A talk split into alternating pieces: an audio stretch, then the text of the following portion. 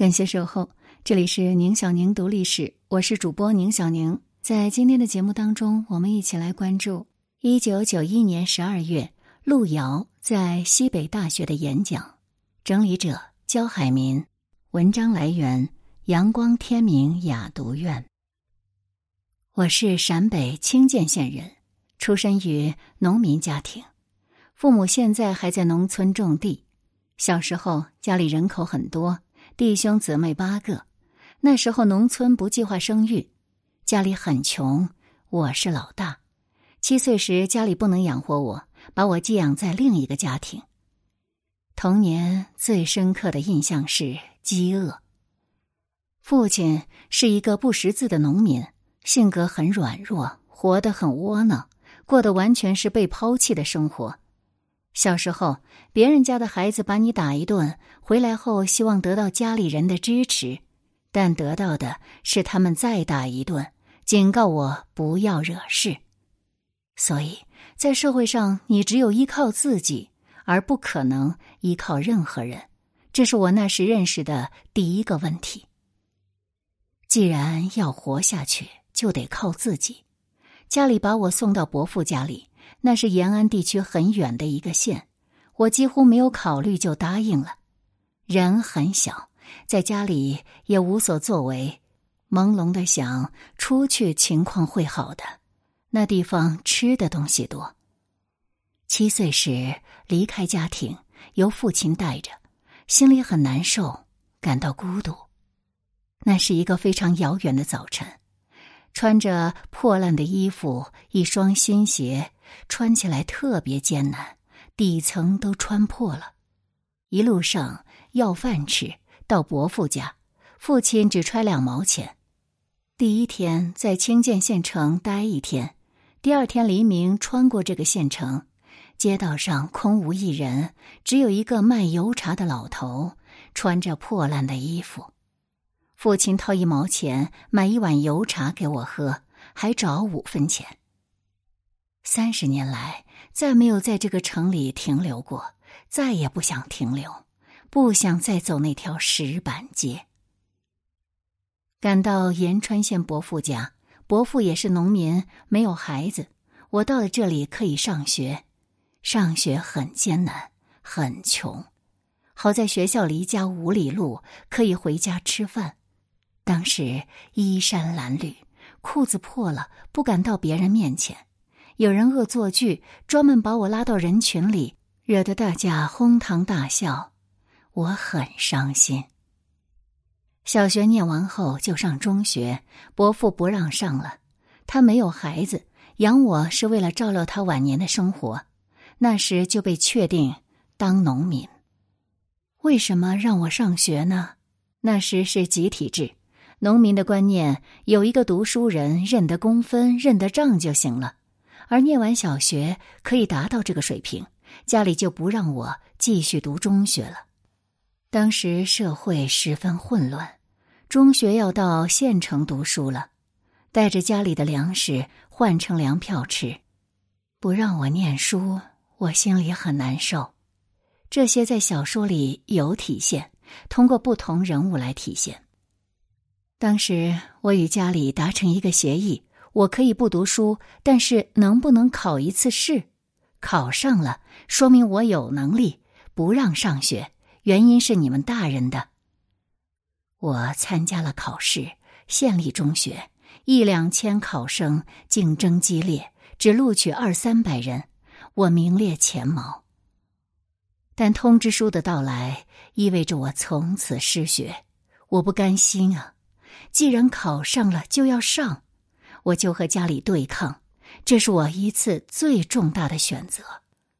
伯父当时把劳动工具都准备好了，要我和他并肩作战。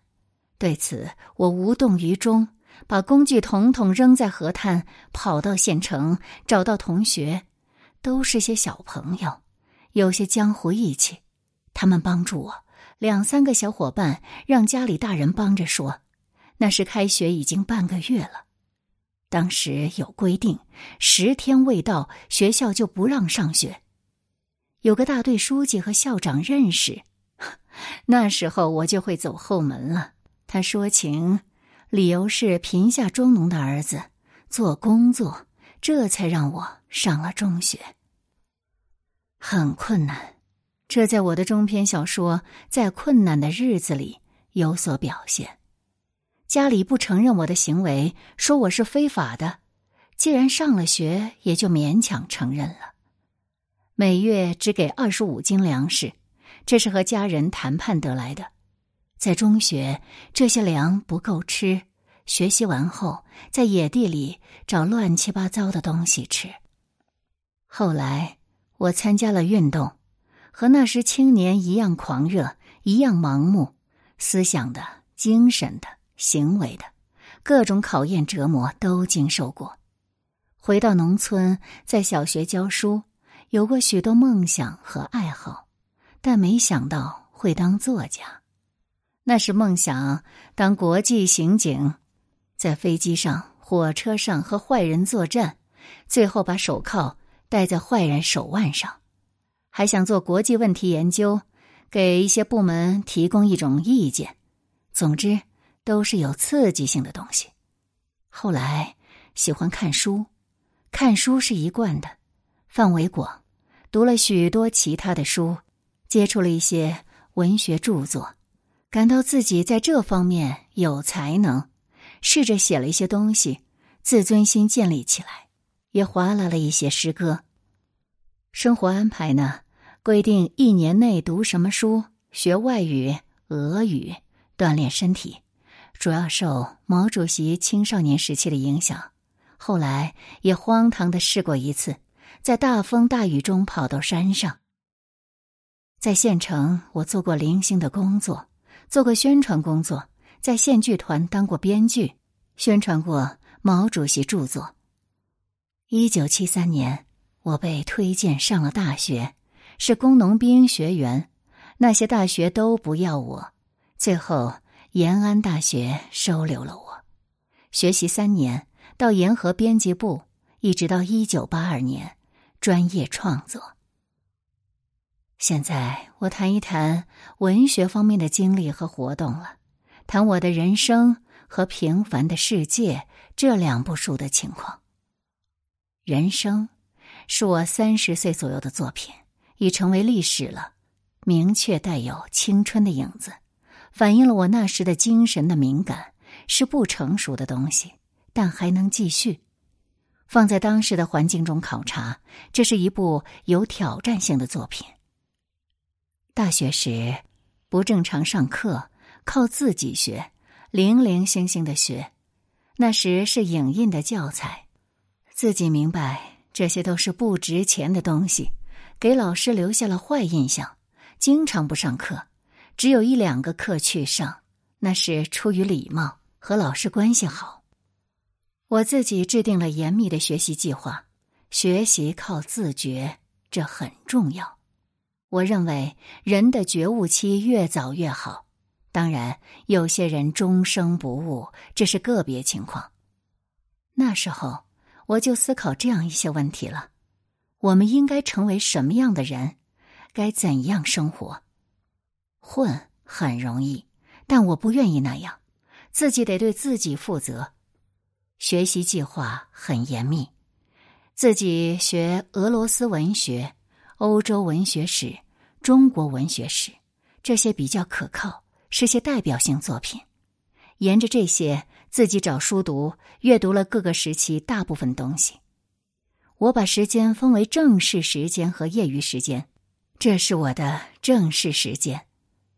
另一种，在阅览室买个饼子不出来，把当时的文学杂志从创刊号读到中刊号，因为这个期间有很多杂志都停刊了，几乎所有文学杂志，我见到了整个文学发展的面貌。最大不好就是片中人物了，好人是好人，坏人是坏人。古代就不是这样，对十七年的文学也不满足，但我应该怎样呢？这事还没有形成。四人帮打倒后，出现了许多轰动的作品，我还不满足，这些只不过把原来的人物倒个个儿，好人成为坏人，坏人成为好人。从艺术上来说，很简单，离文学比较远。我就想尝试一种有挑战性的东西，让评论界分不清是好人还是坏人。三岁小孩都知道你是坏人，刘心武、蒋子龙都逃不脱这种模式，仍然在原来的轨道上滑行。仅仅是内容造成的轰动，我有勇气、有信心来挑战，来回答这个问题。这是人生的。思想背景和动机，我当时认为我抓住了一些东西，最起码对中篇来说，我会提供新的东西。写作处于封闭狂热的状态，人生是在陕北一个县城招待所写成的，共花费二十一天。身体好，大小便不行，鼻子嘴溃烂，写作是一种熬煎。整晚整晚都在招待所院子里转来转去，招待所领导半夜拉开窗帘看我在干什么，认为我是神经病，就给县上领导反映。县上领导对他说：“人家在写东西，不让打扰。”那是全身心的投入，睡觉时睡不着，工作十八九个小时，完成后背着手稿走了一圈。人生在精神上准备了好几年，结果引起了争议。我当时就意识到，我知道会是这样的。人生写完后，导致了我的灾难性生活，因为这打乱了生活。来人、电话、电报，各种各样都来，十分烦乱。不同剧种，包括电影、电视，都来人要求改编。有时候一封电报半夜打来，以为是家里人死了，原来是一个导演，简直气得你没办法。我很痛苦，我不是圣人，这样过着一种支离破碎的生活。当然，我努力生活，就希望得到回报。我不拒绝红地毯、鲜花、荣誉，但长期陷于此，我就很寂寞。人的劳动就想取得成果，一个人真正的快乐在过程中，不在结果。所以我这时特别怀念创作生活，不愿过这种热闹的生活。我性格孤僻，不愿接触社会，一遇到困难就回到陕北的沙漠。沙漠是我很向往的地方，一个人长时间躺在那里，感到博大。思想延伸很远，看清自己，做出判断，规划下一步怎么办？必须脱离这种生活了，过另外一种生活，不能混着活下去。这时想起了十八九岁时，记起要做一件大事，而做这件大事时，必须在四十岁以前。梦想随时间推移而消散，但具备一定条件后。少年的梦想突然就会闪现，许下个愿、诺言或吹过一个牛皮，于是作为严肃的问题提到面前，开始就考虑困难很大。人生才十三万字，而这多卷本的平凡的世界是大规模的东西，能驾驭得了吗？这一步有两个困难。首先是漫长的过程，很长一段时间将要在文坛上消失。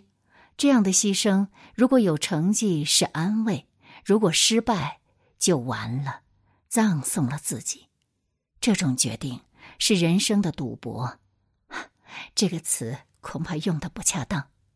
把青春压在赌注上，这意味着把最好的年华投入不可知的环境里去。离开了暖融融的人生，到冰天雪地里。有人说，人生是不可逾越的高峰。一个作家有一个作品，是他人生的最高度。我很不服气，我必须试图跳过。人就是要保持这种劲头。朱建华一样，挣扎着跳了几年，最后还是跳不过去。从沙漠出来，我觉醒了，义无反顾，是刀山也要过去，不顾一切的投到这部作品里。为此做了大量的准备，一步一步来。我给自己制定了阅读一百部长篇的计划。这次是带着目的来阅读，看能不能发现新东西。在准备过程中，对未来的创作的精神状态，我不按任何人的方式来创作，我把它叫做无榜样意识。但这必须在有无数榜样的基础上，自己先找到榜样。阅读和写作一样重要，任何地方我都放书，厕所里也有，十之八九全读了。有些做了重要阅读，《安娜·卡列尼娜》读了三遍，《创业史》读了七遍。一边是学习，一边有意识的挑剔这些大师。柳青是重点，我专门挑剔，如。柳青认为人物应不慌不忙的出，我就不同意。人物应在最关键紧要处出现，出现早的话，表现机会多，性格就丰富了。杨有志出得晚，太晚了。蛤蟆滩出事儿，他到哪里去了？我在阅读中进行某种挑剔。平凡的世界反映的是一九七五。到一九八五年，农村、工矿、城市各个方面的社会生活全景式。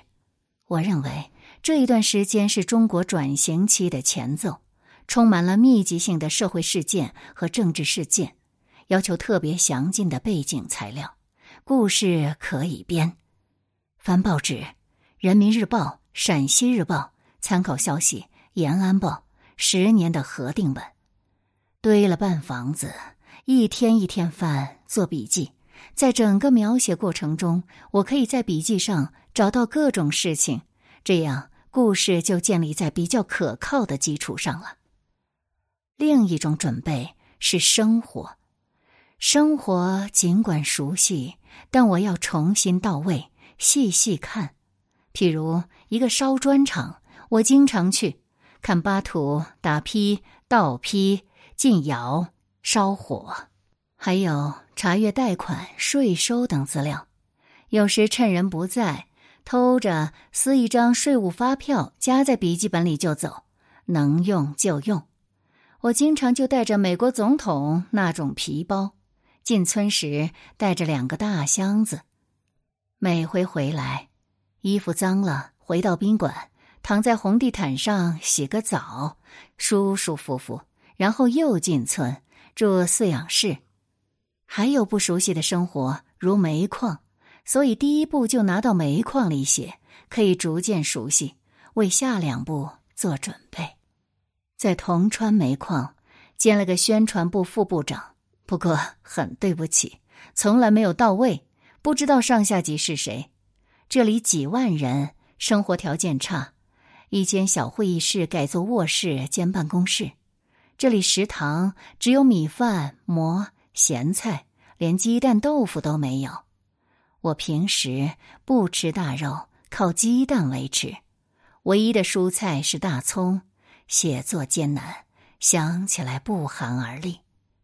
晚上只睡五六个小时，起来还得走到桌子前继续写。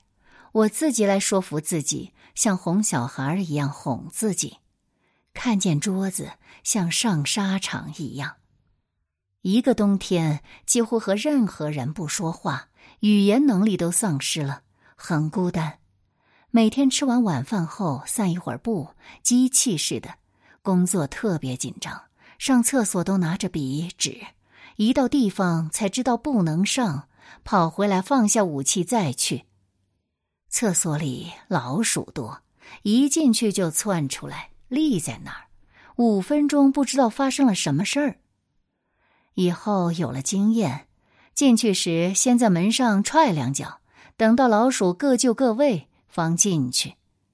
办公室里有两个老鼠，写作时卧在沙发上看我，实在没有办法，叫了几个人过来打老鼠，打死了一只，然后就后悔，觉得这一只老鼠太孤单，被打死的也许是她的丈夫或情人吧。一个人长期的游山玩水，也会感到枯燥、喘不过气。我把一张一张的计划写成表，贴在墙上，一、二、三、四、五。今天又消灭了一张，心里就很高兴。半夜里听见火车吼叫，想象着火车意味着情人的约会或久别重逢的欢喜。有一天，火车一叫，我自己就放下笔，披上破棉袄到火车站去。这是拉煤的车，不是客车。我是在这试图接一个人，或是谁来看我了？叹一口气。又回来，到礼拜天，我从自己的房子向外看对面的家属楼，灯火通明，每个窗户后面都在炒菜、喝酒。外面下着雨夹雪，而我一个人。那边楼上的灯最后熄灭了，窗帘一个一个的拉起来。这是自己的选择，没办法，涌出热辣辣的眼泪。第一步初稿很艰难，坐在吉普车上感到难受。回到城市后，看到街道两边的小吃，非常眼馋。这些对一个饥饿的人来说就是山珍海味。第二步结束后，身体就完全垮了。第一天写完，第二天就趴在地上起不来了，靠着精神斜着身子抄完稿子。浑身没有劲儿，只有膝盖上还有劲儿。趴在地板上整理稿子，每吸一口气要费九牛二虎之力。得了一种怪病，气能吸进去，但吐不出来。这种病，你不吃饭，在火车站扛三天麻袋就会得的。然后看病，给肌肉上注射什么东西。有个年轻的中医说是得了虚症，开的药、人参什么的都有，只喝得我吐不出痰来。在西安待不下去，这是命运。我就想，在中国，任何作家想完成长篇是不可能的。曹雪芹没写完就死了，身边的柳青也没有写完，我会不会也这样呢？陕北天气凉快，我吸不进去气，快要崩溃了。回到榆林，领导熟悉我，向我介绍了一位老中医。榆林地区的中医在新中国成立前都是闻名的，十分发达。诊断后，让我在镜子里看舌头，舌头全黑了，这是吃人参吃坏的。他只开了一副两毛钱的药。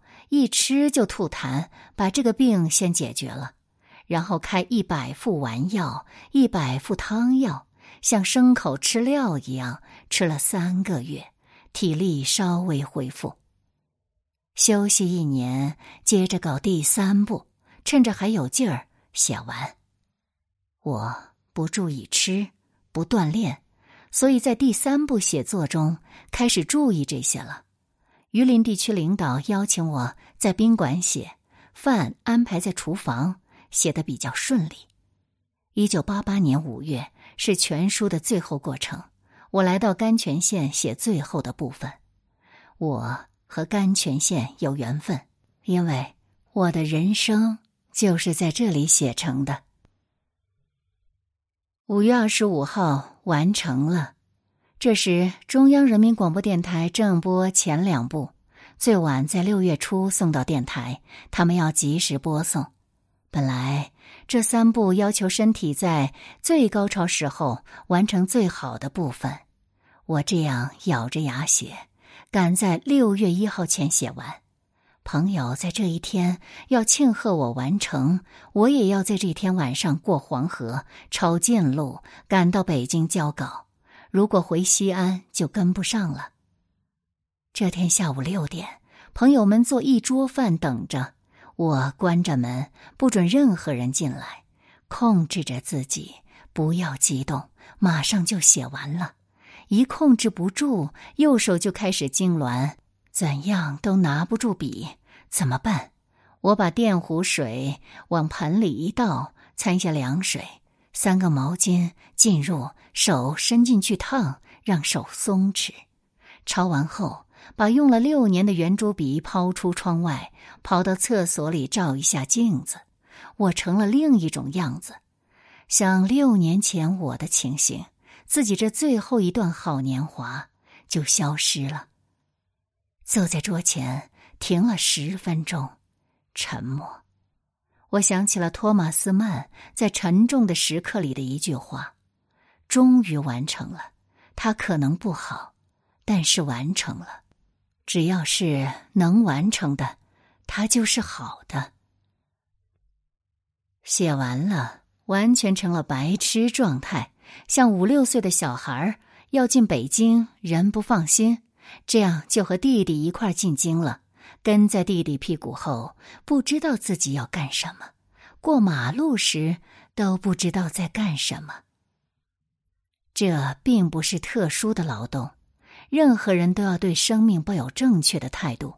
作家这样，农民也是这样。我的启蒙老师是我的父亲，虽然懦弱，但很会劳动。种地时，把什么都准备得尽善尽美，拔草、锄地。讲究美，他说：“从任何地方看去，都显得一行一行很美。”曾经在地头种南瓜，说这不一定是为了吃。一到秋天，地头一行一行都长满了瓜，这好看，这就是审美。他干活时有贪婪精神。我认为每一个人，不论搞什么事。都可能在自己的行业中干得好。一个人最后的价值不在于干什么。我如果当木匠，全力以赴，也会是第一流的木匠。人的生命是在追求的过程中，不是在结果中。结果并不重要。如果论结果的话，人都要死，而且地球也要崩溃。更广阔的看，没有什么伟大。与渺小。本文来源：文艺争鸣，作者后记。这是一九九一年纪念一二九系列活动时，西北大学中文系社团邀请路遥所做的演讲。当时是我和班长联系，并去请来路遥的。黄昏叩门而进，路遥正在书桌前等待，抽着烟。屋内烟雾缭绕，桌上还有一搪瓷茶缸浓茶。出门时，他猛喝一口，说声“走”，然后我们一起下楼。到西大的七号教学楼时，天擦黑，偌大阶梯教室人已坐满。班上几个同学都在前排，我做记录。那时无电脑，只能手写速记。约半年后，路遥去世。后来，我把这份当年的记录找出来，整理了好几天，贴在博客上。再后来，这篇速记整理稿在网络上的各种地方都可以见到，但多为著名来源。